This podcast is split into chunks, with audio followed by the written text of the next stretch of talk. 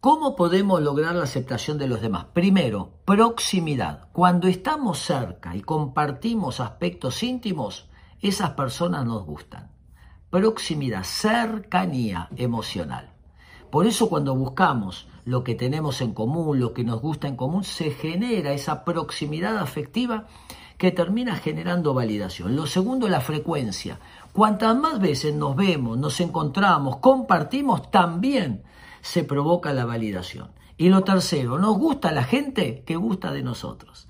Cuando mostramos que nos da alegría estar con el otro, que validamos al otro, por la ley de la siembra y la cosecha, muchas veces vuelve reflejado en nosotros. Tres maneras fáciles de lograr mayor intimidad con los amigos, con la familia y aún con los desconocidos.